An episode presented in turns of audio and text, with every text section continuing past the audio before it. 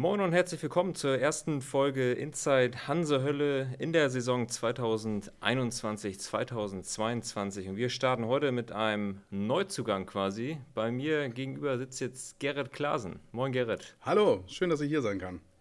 Gerrit, du bist jetzt nach zwei Jahren Pause, kann man sagen. Äh, du warst in dieser Zeit allerdings als Jugendkoordinator tätig beim VfL Bad Schwartau wieder zurück als Co-Trainer bei der ersten Mannschaft. Wie ist der Eindruck in den ersten Wochen? Äh, freust du dich wieder dabei sein zu können? Ja, also der Eindruck ist, ähm, der ist, ich will nicht sagen überwältigend, aber das ist schon wirklich total gut. Ähm, ich freue mich sehr, bei der Mannschaft sein zu können. Ich freue mich auch, ähm, meine Erfahrung mit einbringen zu können und eben auch ähm, die Zeiten, die ich hier beim VfL schon hinter mir habe, positiv, ähm, die dann auch mit in die Waagschale werfen zu können. Und ich bin sicherlich auch so ein bisschen da, um vielleicht ein paar Impulse, neue Impulse, vielleicht mal ein paar Dinge aus einer anderen Sichtweise zu sehen. Aber ich freue mich total, bei dem Team zu sein und ähm, in eine spannende, sicherlich auch sehr anstrengende Saison mit den Jungs und dem Trainerteam zusammen starten können, zu können. Was sind deine Aufgaben als Co-Trainer im Trainerteam mit Piotr und Jörg Engelhardt? Ja, also wir haben die ähm, Aufgaben haben wir abgesprochen und ähm, wir haben Jörg ist äh, Torwarttrainer und kümmert sich insbesondere um die, äh, um die zwei Torhüter und ähm, ich und Piotr kümmern uns um die restlichen Spieler, die nicht Torhüter sind, also um die richtigen Handballspieler sozusagen. Und ähm, die Aufgabe ist, dass äh, Piotr natürlich auch bisher das äh, Sportliche ähm, geleitet hat und er leitet natürlich auch weiterhin das Sportliche. Aber ich unterstütze ihn da ähm, in den Bereichen, in denen das eben auch, in denen das notwendig ist und in denen das auch für ihn wichtig ist. Also ähm, wir machen, wir sprechen zusammen die Gegner, so ist der Plan. Wir machen Individualtraining, also Individualtraining haben wir ausgelagert. Das werde ich mit übernehmen, sodass wir auch nicht nur das geschlossene Mannschaftstraining haben, sondern auch zukünftig unsere Spieler noch individueller äh, ein bisschen fördern können oder auch so ein bisschen die Dinge mit auffangen können, die im normalen Trainingsablauf nicht geleistet werden können.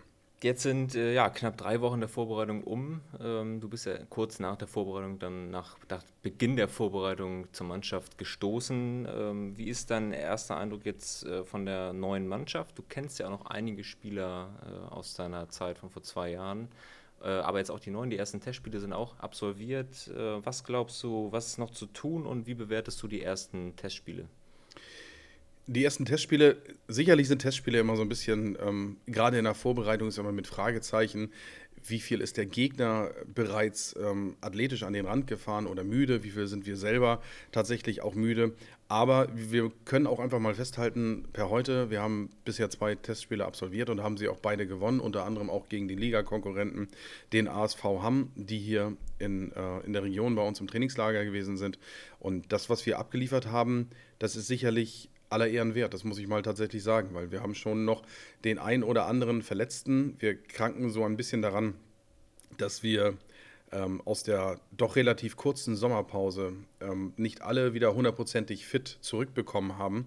Das ist in anderen Jahren anders, aber ähm, wir haben halt, ähm, die, oder die Mannschaft hat eine sehr schwierige Saison in der Vorsaison hinter sich gehabt, zum Ende der Saison. Und ähm, es ist wichtig, dass wir, ähm, dass wir die verletzten Spieler wieder wieder mit an Deck bekommen. Aber zu deiner Frage, das, was wir in den Spielen abgeleistet haben und gerade was die Mentalität der Spieler angeht, ähm, muss ich sagen, das ist schon wirklich, wirklich sehr, sehr gut gewesen. Und ähm, ich denke, ähm, wir werden schon noch für die eine oder andere Überraschung auch in der Saison sorgen können. Deine Frage war auch, was ist noch zu tun? Ja, zu tun ist sicherlich immer eine ganze Menge. Das eine ist, dass wir die Spieler, ähm, die ein bisschen angeschlagen sind, äh, nicht überbelasten, aber sie tatsächlich auch so dosiert belasten, dass sie jetzt am 29. August fit sind für das Pokalspiel, aber zumindest dann auch für die Zeiten danach, also 14. September, erstes Auswärtsspiel in Gummersbach und dass wir dann die Jungs soweit fit auch zusammen haben. Aber im puncto Zusammenhalt und auch ähm, in dem, was auch die Neuzugänge mitbringen äh, an Impulsen, das ist schon wirklich sehr gut. Du kennst jetzt ein paar Jungs äh, noch aus deiner Zeit von vor zwei Jahren, auch als deine, aus deiner Langzeit als Co-Trainer an der Seite von Torge Grebe, Jasper Brun, Yannick Schrader. Äh, was würdest du sagen, wie haben gerade die Jungs, die du jetzt lange kennst, sich entwickelt?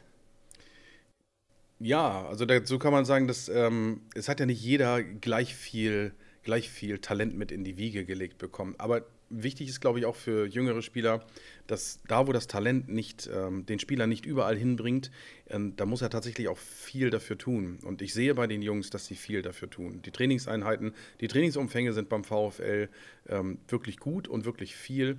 Und man kann gerade bei Jasper Brun sehen, dass ähm, sicherlich äh, das nicht an jeder Stelle Goldstandard ist, was äh, die Spielübersicht angeht. Aber Jasper hat unheimlich zugelegt im athletischen Bereich, ist ein äh, wirklich äh, 1A-Abwehrspieler geworden auf der halbrechten Position und hat ein sehr gutes Timing für, wann muss ich schießen, werfen, heißt das, glaube ich, beim Handball.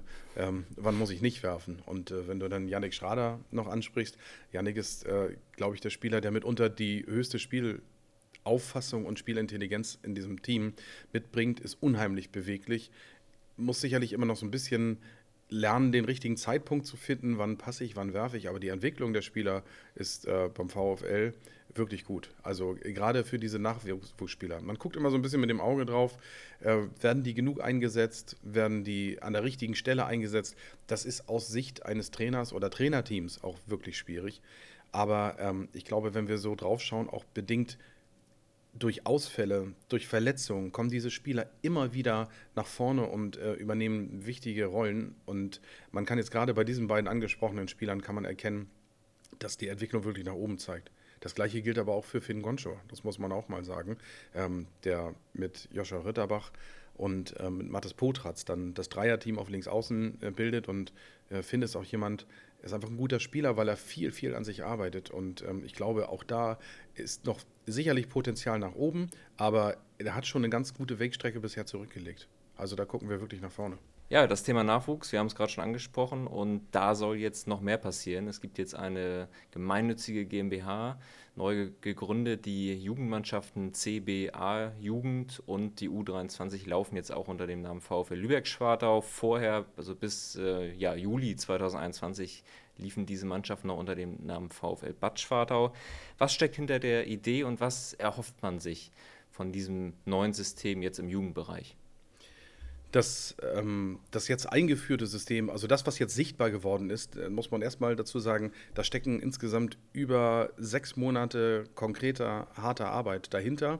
Die Idee ist sicherlich schon vielfach an vielen Stellen vorher geboren worden, aber in den äh, Zeiten vor heute ist die nie so richtig umgesetzt worden. Wir haben jetzt die Möglichkeit gehabt, das zum ersten Mal tatsächlich auch mit dem vollen Willen des, äh, der Handball Marketing GmbH und Co. KG, also der Gesellschaft, die hier den Bundesliga-Handball macht, ähm, inklusive des Geschäftsführers Daniel Pankhofer, aber auch mit der Unterstützung des Beirates, ähm, das auch von der Seite anzuschieben. Und wir sind halt auf die andere Seite getroffen, auf den eingetragenen Verein, also den VfL Bad Schwartau e.V., der bislang eigentlich zum allergrößten Teil die Jugendarbeit abgebildet hat. Und sind, da sind zwei Partner zueinander gekommen, die das gleiche Bestreben haben.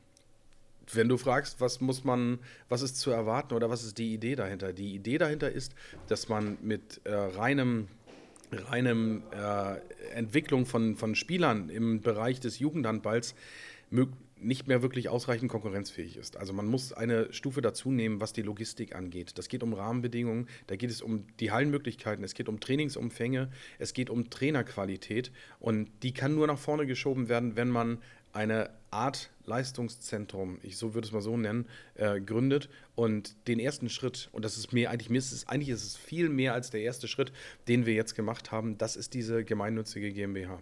Das wirklich Tolle an der Stelle, um das nochmal zu sagen, ist, dass wir nicht nur, also wir bilden keine Konkurrenz zum VfL e.V., sondern alle unsere Spieler sind weiterhin Vereinsmitglieder beim VfL Bad Schwartau, sind aber auch gleichzeitig über unsere neue Gesellschaft Teil des VfL Lübeck-Schwartau und ähm, wir sind natürlich in der Breite sind wir viel stärker, können viel besser auftreten, ähm, was Trainerqualifikation angeht, was Menschen angeht, die wir begeistern wollen für unser äh, System. Und das sind in, in besten Falle eben auch Sponsoren und ähm, andere Menschen, die das Ganze mit unterstützen, die wir auch unbedingt auf jeden Fall brauchen. Ja, vielen Dank für die ausführliche Erklärung jetzt äh, über, das, über den neuen Nachwuchsleistungsbereich des VfL Lübeck-Schwartau. Und ein Nachwuchstalent äh, ist gerade nicht beim VfL, sondern bei den Mecklenburger Stieren. Und zwar ist die Rede von Elfhagen. Erklär uns mal, was äh, hinter dieser Idee und hinter dieser Ausleihe jetzt steckt.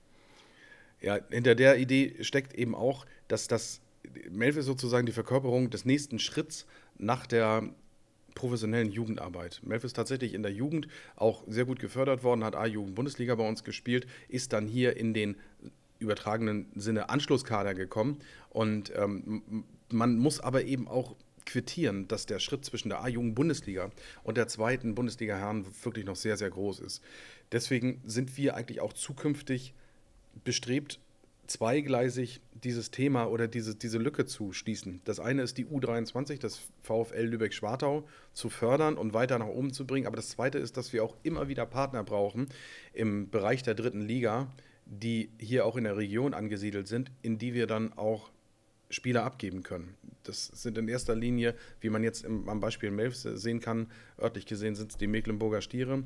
Die HSG Ostsee liegt im Norden von uns, nur 35 Kilometer entfernt und ist auch ähm, einer unserer Partner mit denen wir auch dauerhaft im Gespräch sind. Und für Melf geht es insbesondere darum, den nächsten, man sagt immer so schön, der muss den nächsten Schritt machen. Das sagen alle, aber was ist der tatsächlich nächste Schritt? Und der nächste Schritt ist, dass er Spielpraxis sammeln muss, dass er tatsächlich die guten Leistungen, die er hier auch im Training gezeigt hat, dass er die unter Gegendruck, unter Gegner-Gegendruck auch beweisen muss. Und da ist die beste Möglichkeit, dass er das tatsächlich im Bereich der dritten Liga jetzt machen kann. Und ich äh, glaube, dass er da eine sehr, sehr wichtige Rolle übernehmen kann bei den Mecklenburger Stieren. Und ähm, lass uns mal im Januar nächsten Jahres darüber sprechen, wie gut äh, die Entwicklung ist. Und dann ähm, können wir nochmal schauen, wie gut oder schnell wir den Jungen dann noch wieder zurückholen. Genau, das machen wir und an dieser Stelle äh, wünschen wir natürlich Melf alles Gute für die Saison in der dritten Liga und äh, ganz viel Erfolg, Tore, Vorlagen, was auch immer. Einfach richtig eine richtig gute Zeit bei den Mecklenburger Stieren. Gerrit, wir kommen mal ein bisschen weg äh, vom Handball und zwar, äh, ja, beleuchten wir jetzt mal das Privatleben ein bisschen. Was machst du, wenn du nicht gerade auf dem Handballfeld stehst? Du trainierst ja auch noch Jugendmannschaften, du bist Co-Trainer. Äh, wo findet man dich äh, sonst? Das, ja, die Grenzen sind natürlich fließend, was das Privatleben angeht und äh, was das Handballerische angeht. Ich habe noch einen richtigen Beruf, ähm, um den ich mich eigentlich nicht eigentlich, um den ich mich hauptsächlich auch kümmere, weil das ist halt der, der nicht im Ehrenamt ist. Also ähm, ich bin eigentlich ansonsten im Bereich des Abrechnungsbetruges bei der Kriminalpolizei äh, tätig und ähm, das äh, mache ich auch schon lange Jahre und auch mit viel Begeisterung. Es macht mir auch wirklich viel Spaß.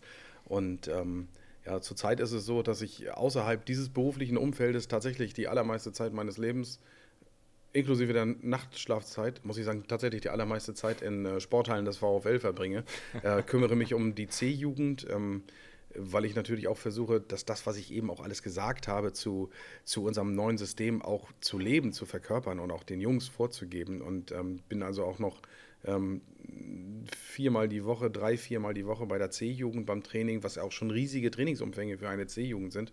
Ähm, ja, und äh, ansonsten habe ich auch noch meine, meine Familie, meine Kinder und äh, um die ich mich natürlich auch immer noch in jeder Phase kümmere. Aber momentan, also für die letzten vier Wochen, muss ich sagen, ähm, ist Handball tatsächlich auch die führende Freizeitveranstaltung gewesen, um es mal so zu sagen. Ja, ich glaube, davor, äh, vor diesem Einsatz im Bereich Handball und vor allem für den VfL Lübeck-Schwadau oder auch den VfL Bad Schwadau kann man einfach nur den Hut ziehen an dieser Stelle. Und wir haben auch eine Frage reinbekommen und äh, konnte man ja Fragen schicken, was die Fans interessiert. Und äh, die erste Frage ist ja, wie man das alles unter einen Hut bekommt. Ähm, wann, wann bist du abends so zu Hause? Also gibt es da irgendwann mal auch so Tage, wo du denkst, oh, boah, also äh, jetzt ist auch Ende, Ende im Gelände quasi. Ja, also die Tage gibt es sicherlich, die gibt es auch. Das muss man auch fairerweise sagen. Äh, wann bin ich zu Hause? Also in der Regel nicht vor, äh, vor 21 Uhr. Das ist, äh, das, das äh, haben die letzten Wochen so mit sich gebracht.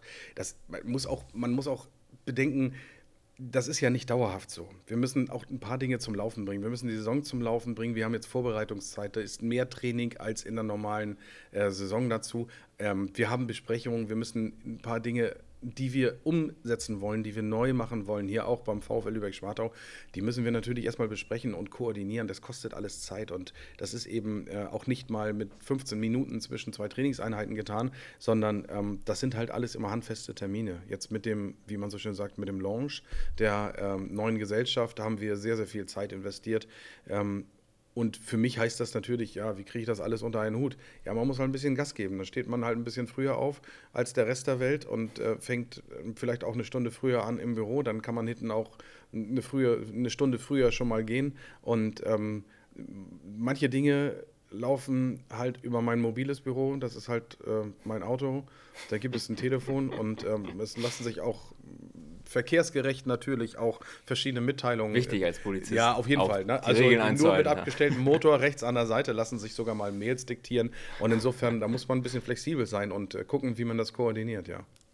Gerrit, vielen Dank für das Gespräch. Ich glaube, wir haben einiges erfahren über die Jugendarbeit und über deine Aufgaben als Co-Trainer. Und ähm, ja, dann dir viel Erfolg und deinem ganzen Trainerteam und äh, hoffen wir mal, dass wir die Saison dann gut und auch ohne viele Verletzungen über die Bühne bringen. Vielen Dank. Dankeschön.